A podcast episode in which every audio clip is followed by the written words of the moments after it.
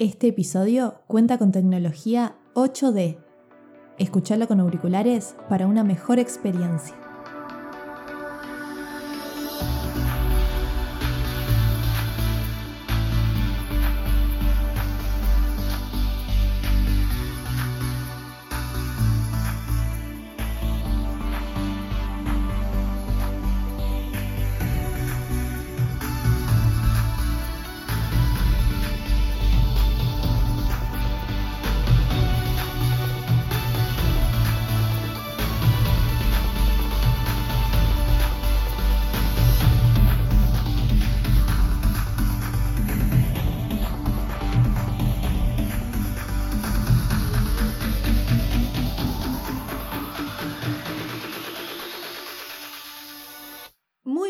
A todos y bienvenidas y bienvenidos al episodio número 5 de la serie Keep Calm y Actúa.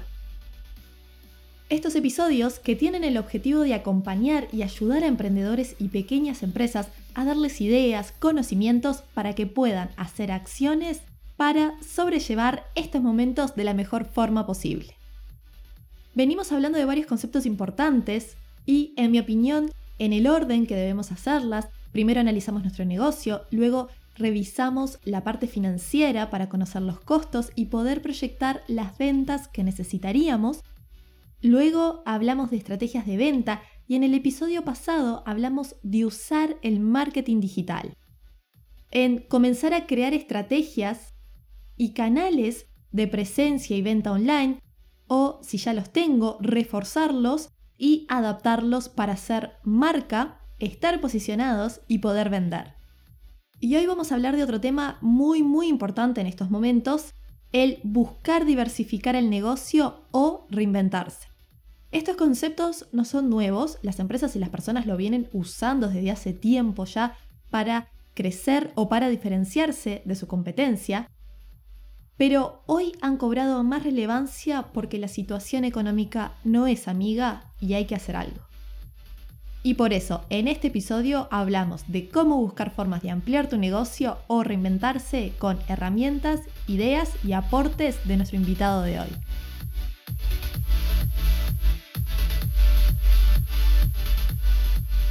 Como punto inicial es conocer mi negocio y mis puntos fuertes y débiles, qué me gusta hacer o qué podría aprender a hacer, un poco de lo que hablamos con Maca en el primer episodio de esta serie, pero que es fundamental para saber y detectar oportunidades conociendo mi público. Lo primero que puedes hacer, y que un poco ya estuvimos hablando, es diversificar tu oferta de productos y servicios. Por ejemplo, si antes vendías solo físicamente, bueno, tendré que encontrar formas de vender en línea, de vender digitalmente, con alguna de las herramientas que ya mencionamos.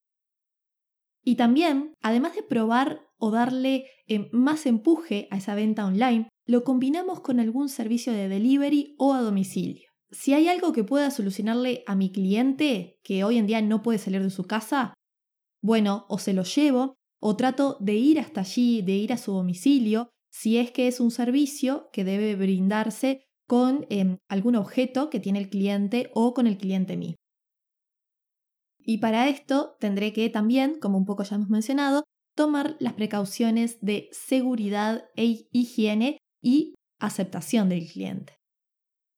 Otra forma de diversificar un negocio es que si yo sé mucho de un tema, que me vengo desempeñando en eso hace tiempo, puedo pensar en enseñarlo y puedo dar cursos. Entonces me puedo preguntar si puedo enseñar online lo que sé, y para promocionar esto puedo mostrarme en las redes sociales, coordinar un seminario, em, entre otras cosas. Y otra forma también de diversificarte puede ser apuntando a un público distinto. Si antes solo vendía a consumidores finales, por ejemplo, bueno, puedo ver si puedo expandirme a empresas, a profesionales, o a la inversa, si antes solo vendía a empresas, ver si puedo también adoptar mi propuesta a otro público. También puedes ver o evaluar si enfocarte también a un determinado nicho. Es decir, quizás tenés los recursos para hacer un producto o servicio específico o personalizado, para un determinada, unos determinados segmentos de personas que necesitan más calidad, por ejemplo. Y si sos un profesional independiente, lo mejor que puedes hacer para diferenciarte es trabajar y mejorar tu marca personal, mostrándote, transmitiendo información de valor, siendo un generador de contenidos, ya sea por blog, podcast, etc. Las personas así van a reconocerte y quizás em, ofrezcas el mismo servicio que otros, pero muy probablemente te comprarán a ti. Pero la realidad también es que a veces necesitamos encontrar nuevas formas de hacer las cosas, de reinventarnos. Hay muchos ejemplos de empresas que se han reinventado y la han pegado muy bien, pero generalmente esto les ha requerido una inversión de capital importante y además también el otro factor es que muchas cuentan exclusivamente con un departamento o personas exclusivamente al área de investigación y desarrollo. Y lo han hecho ya sea invirtiendo en tecnología o en nuevas maquinarias. Pero, ¿cómo nos reinventamos con poco dinero? Un ejemplo de reinvención es pasar de fabricar algo a distribuirlo y enfocarse más en el servicio, en brindar un buen o un, excelente servicio. Esto quizás pueda hacer reducir tus costos, quizás le agregues eh, algún valor a los productos cuando los obtengas y luego comercializarlos. También puede darse lo inverso, que se llama integración vertical, es decir, que si antes realizabas el servicio, ahora también puedes ir arriba en la cadena y fabricarlo. También podés ver si podés apostar a un negocio que complemente el tuyo. Y si no es un negocio que dominás, podés buscar socios para que te ayuden. O establecer alianzas con alguien que complemente tu producto. O también tercerizar algún proceso dentro de tu negocio aprovechando los conocimientos o la tecnología de un profesional. Y hoy nos comparte sus conocimientos y consejos en esta área Enrique Topolansky. Él es el director del Centro de Innovación y Emprendimientos de la Universidad ORT del Uruguay. Además es emprendedor, mentor y conferencista.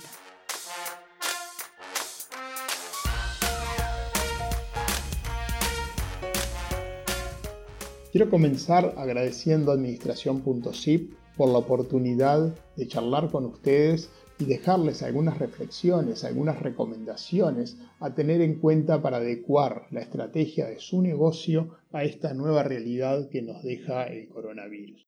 Y a partir de ello, cómo es posible mejorar los ingresos. Es un placer tenerte en este episodio, así que gracias a ti por sumarte y compartirnos tus opiniones. Para empezar, Enrique, contanos, ¿qué recomendás que las personas tengan en cuenta en su estrategia de negocio para adecuarse a esta nueva realidad y poder percibir ingresos? Un primer punto que me parece muy importante dejar en claro es que estamos atravesando una disrupción. Una disrupción es un momento de transformación, un momento de cambio del cual no vamos a salir igual. En toda disrupción que no es la primera vez que se da en el mundo, existieron antes durante la primera revolución industrial, durante la segunda, durante la tercera, lo que sucede es que existen factores que tienen que ver con la productividad de los negocios que se alteran de manera drástica. Durante la primera revolución industrial, a modo de ejemplo, cuando aparecen las máquinas a vapor, quienes no adquirían este tipo de tecnologías en poco tiempo quedaban obsoletos porque directamente no tenían la capacidad de producir al mismo nivel que lo hacían quienes tenían estas máquinas. Y así sucesivamente, cada vez que nos enfrentamos a una disrupción, se producen transformaciones muy importantes que si no logramos adaptarnos, si no logramos incorporarnos a ese cambio, modificando nuestro negocio, difícilmente podamos seguir compitiendo. Sí, totalmente. El coronavirus llegó y nos está haciendo recordar esos procesos de disrupción que se vivieron y quizás para terminar o cambiar modelos tradicionales. Y para esto, ¿tenés alguna herramienta o método que recomiendes a las personas para que puedan usar? En estos contextos de crisis, de ambigüedad, siempre hay oportunidades para salir adelante. El secreto está en ser capaces de entender Por un lado, cuáles son las tendencias que hoy tenemos que adoptar en nuestra organización para poder avanzar. Por otro, ser capaces de entender las restricciones que existen hoy en el contexto. Una herramienta que es muy recomendable utilizar es el Canvas. El Canvas es un panel de nueve bloques donde cada uno de estos bloques corresponden con los aspectos claves del diseño de una organización. Utilizando esta herramienta, nosotros podemos pensar cuál es mi propuesta de valor actual, cuál es nuestra oferta de servicios y productos, a qué clientes está enfocada esta propuesta que hoy estamos haciendo. Y a partir de ahí, ser capaces de identificar las restricciones que tienen nuestros clientes, las restricciones que tenemos nosotros, y en conjunto con las tendencias que hoy sabemos que se están impulsando, ser capaces de rediseñar el modelo de negocio que tiene nuestra organización. Hoy está claro que vamos hacia una era digital. Hoy está claro de que la Internet está aquí para quedarse. Está claro que lo que es marketing digital va a ser cada vez una tendencia más fuerte. Está claro de que las limitaciones que hoy tenemos para poder contactarnos físicamente son una realidad presente. En función de todos estos escenarios, lo que yo les recomiendo es que analicen su oferta actual de servicios y productos y que piensen, ese cliente hoy requiere de este servicio o este servicio ya no tiene sentido en este contexto. A partir de ese punto, repensemos cómo podemos adaptar el servicio que tenemos de este mundo analógico, de este mundo tangible, al mundo digital e intangible. Utilizando el Canvas nos permitirá asociar nuestra propuesta de valor con los clientes y a su vez repensar los canales, los mensajes, los procesos que hoy tenemos y los recursos que podemos dedicar a ello. Jugando con esta combinación, el secreto está en que seamos capaces de pensar fuera de la caja y a partir de ahí ofrecer nuevos servicios que los clientes necesiten en esta nueva era digital. Excelente aporte, la utilización del modelo Canvas que, como bien decías, se trata de representar en una sola hoja varios aspectos claves de un negocio. Una de ellas, y se encuentra en el centro de, este, de esta planilla, de este lienzo por una razón, es la propuesta de valor, que hablamos en el episodio 3 de esta serie. Y si bien esta herramienta se utiliza para empezar negocios nuevos, te va a servir muchísimo para entender mejor tu negocio y que te surjan nuevas ideas o acciones para diversificar o reinventarlo. Si podés, lo mejor es imprimir el canvas en una hoja grande, escribirlo en un pizarrón o usar un pedazo de papel grande, pegarlo a la pared y rellenarla con post-it para verlo en grande y poder poner más ideas. Además les voy a dejar un link eh, a un video explicativo de esto para que lo vean y les ayude a dar ideas para este proceso. Por último, ¿tenés algún ejemplo que te gustaría compartir? Por último, quiero compartir con ustedes casos de empresas, pymes reales que hoy tuvieron que adaptar su propuesta de valor para poder seguir brindando servicios en esta nueva coyuntura.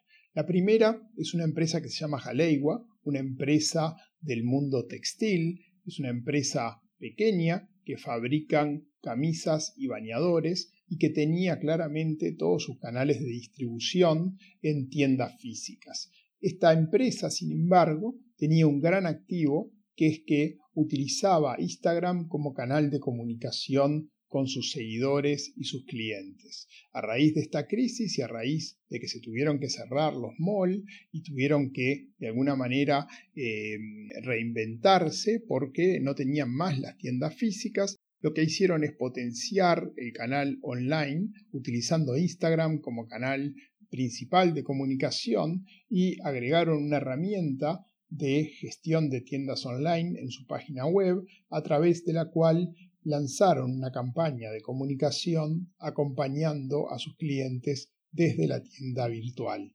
Esta campaña resultó sumamente exitosa que, sumado con promociones de 3x2, permitió que la empresa pueda seguir operando a un ritmo un poco menor, pero sigue operando hoy en esta realidad. El segundo caso que quiero compartir con ustedes se trata de una organización de profesionales que se dedica a brindar servicios de apoyo psicológicos. En este caso, esta organización estaba fuertemente basada en consultas presenciales a través de consultorios distribuidos físicamente en la ciudad, a través de los cuales se atendía a los diferentes pacientes que consultaban en la clínica. Claramente, ante esta situación de contingencia, esta empresa tuvo que repensar y adaptar su propuesta de valor, para lo cual recurrió a una estrategia online. Lo que ellos hicieron es crear una plataforma en la cual los psicólogos que trabajaban con ellos en los consultorios físicos pueden recibir virtualmente a los pacientes realizando consultas online y brindando así un servicio de seguimiento y apoyo online a los pacientes que antes lo hacían de manera presencial.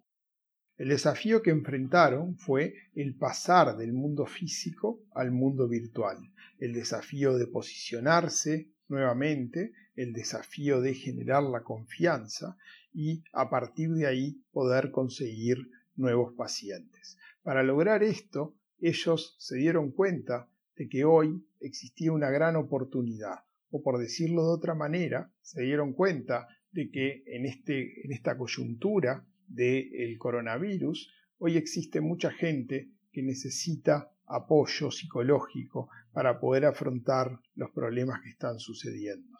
Fue así que optaron por una estrategia de ganar-ganar, una estrategia de brindar apoyo gratuito a todas aquellas personas que estuvieran siendo impactadas por el problema del coronavirus y, basado en esa estrategia de compartir, de dar, lograron posicionar rápidamente la plataforma. Al posicionarse rápidamente como una plataforma de referencia y de apoyo, lograron validar de que el modelo funcionaba y al mismo tiempo darse a conocer. Darse a conocer que les permitió gradualmente ir aumentando el número de pacientes que requieren tratamientos más largos, ya mucho más específicos. Fue así que esta organización logró salir adelante en una coyuntura difícil, logrando migrar su modelo de negocio del mundo real al mundo virtual. Buenísimos los ejemplos que tienen en común el adaptarse rápidamente a la nueva realidad y reforzar sus canales digitales o crear nuevas estrategias online. Los emprendedores hoy están haciendo todo lo posible para potenciar el canal digital como vía de escape y oportunidad de crecer y continuar. Otro aporte a este episodio para terminar es que investigues si podés aplicar la estrategia del océano azul. ¿Qué es esto? Bueno, esto es basado en un libro muy conocido y es básicamente una nueva forma de pensar. A partir de haber creado tu Canvas, esto que estuvimos mencionando recién, y tengas la idea global de tu negocio, la estrategia del océano azul busca que te diferencies de tu competencia a tal punto que te alejas de ella y apostás a mercados nuevos mercados que no han sido usados o explotados. En este episodio mencionamos algunas formas de hacerlo, pero quería mencionarte también esta herramienta para explotar sectores, estrategias y productos o servicios alternativos. Así como las especies, los negocios no sobreviven solamente por ser los más fuertes, sino por adaptarse mejor a los cambios. Así que puedes crear tu océano azul, para intentar dejar de ser mejor que la competencia y centrarte en crear nuevos espacios de mercado, generando valor y atrayendo así nueva demanda. Soy Lucía Grosso, o y encuentran el podcast y todo este y otro contenido en el sitio web administracionzip.com. Y en las redes sociales está en Instagram como arroba adminpodcast y en Twitter como arroba adsipodcast con Z y una sola P. Seguinos para más novedades y estar conectados con el contenido. Administración.zip es un podcast original hecho para que aprendas y mejores en minutos la gestión empresarial. Hasta el próximo episodio, que será sobre esta disrupción que se está dando y el día después. Hasta entonces, keep calm y actúa. Nos escuchamos.